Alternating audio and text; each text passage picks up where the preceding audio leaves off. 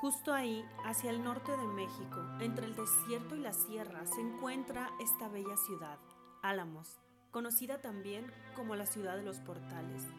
Y es que hace falta ver sus calles, sus fachadas, sus grandes álamos meciéndose con el viento, el cual siempre te da un aire de misterio y de mágica nostalgia.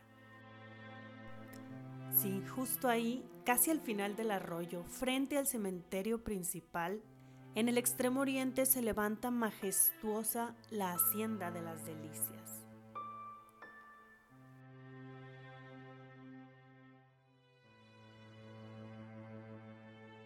Esta bella hacienda, que tiene ya más de 200 años dormida, esconde una historia de amor y de tragedia. Corría el año de 1784 cuando la familia Almada celebraba el nacimiento de la que fuera su única hija, Beatriz. La familia Almada era de las más ricas de la ciudad, así que Beatriz creció rodeada de lujos y de personas que hacían absolutamente todo por ella. Es increíble cómo el recorrer esta casa te hace pensar e imaginar la vida de Beatriz. Se cuenta que era una niña hermosa, feliz, contenta, alegre y que se llevaba muy bien con todo el personal que trabajaba dentro de esta hacienda. Hay que recordar que muchísimos trabajadores estaban día a día al servicio de Beatriz.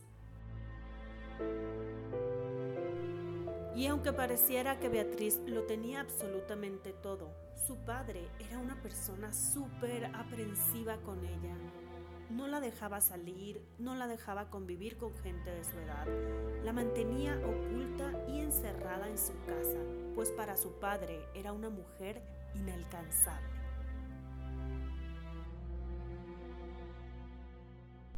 Inevitablemente el tiempo pasó y a la edad de 16 años, Beatriz comenzó a fijarse en Jacinto, que era el jardinero de la hacienda. Obviamente esta relación era imposible, ya que su padre jamás, jamás se lo hubiera permitido.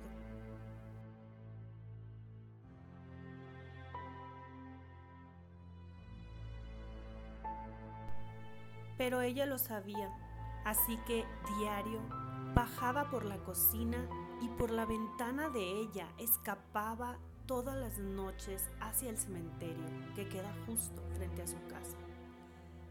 Ahí se encontraba con el amor de su vida, con Jacinto. Jacinto, con solo 18 años de edad, le hizo una promesa a Beatriz. Cuando ella fuera mayor de edad, se casarían. Así que todos los días Jacinto le dejaba una rosa roja fuera de la habitación de Beatriz para que supiera que él la amaba. Se llegó el día en que Beatriz cumplió sus 18 años y decidieron ambos enfrentar a su padre, quien se rió a carcajadas y les dijo que jamás daría su autorización ni su bendición para este matrimonio. Beatriz sabía que su padre era un hombre de armas tomar y se dio cuenta al día siguiente que jamás sucedería esa boda, ya que no había más rosas rojas fuera de su habitación, ni esa ni las siguientes mañanas. Se dice que su padre tenía para ella un matrimonio arreglado. Pocos días bastaron para que Beatriz se enterara de la misteriosa muerte de su amado Jacinto. Así que sumida en un profundo dolor, corrió a su habitación, tiró de una cuerda y se ahorcó, quedando su cuerpo expuesto hacia el frente de la imponente casa, como mirando hacia el cementerio, tal vez con la esperanza de encontrarlo después de la muerte.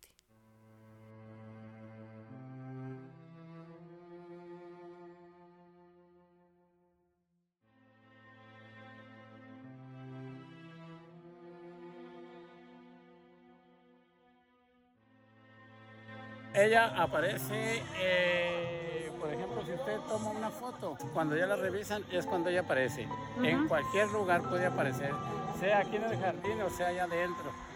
Pero yo tengo experiencia de, que he visto muchas fotos por el, por el turismo cuando ella quiere no lo deja que se lleven ni una foto. O sea, le bloquea los teléfonos, se los hace vibrar, se los hace oscuros, pero no se llevan ni una foto, no los deja. Si oye llorar un niño, solo, un solo llanto pega y no sé a qué si estaría embarazada ella,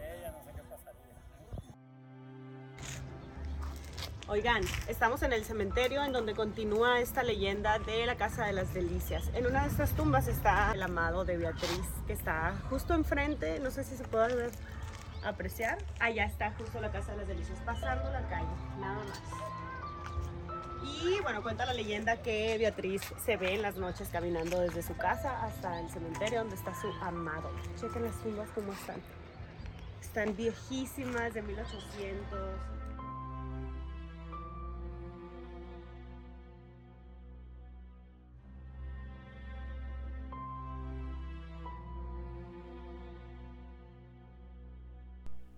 Aquí se quedan anclados recuerdos de la vida y de la muerte, tragedia merodeando en las calles, la tragedia de aquellos que en vida juraron amarse.